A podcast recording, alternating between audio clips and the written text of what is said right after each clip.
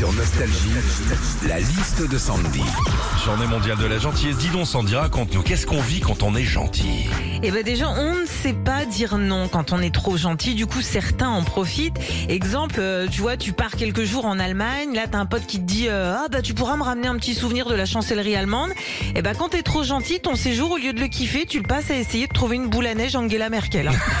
quand on, on est trop gentil aussi, on se laisse avoir plus facilement. C'est vrai. Hein. Exemple, tu vas chez le coiffeur juste pour une petite coupe.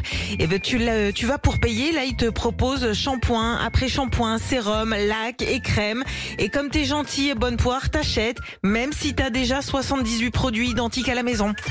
Enfin, quand on est trop gentil aussi, on n'aime pas vexer les gens. Notamment quand t'as une mère qui montre une photo de son nouveau-né et qu'elle te dit il est mignon, hein Bah ouais, ouais, quand t'es trop gentil, jamais tu vas lui dire euh, Alors pardon ma chérie, mais entre sa peau plissée ses croûtes de lait, ton gosse on dirait une pizza 4 fromages.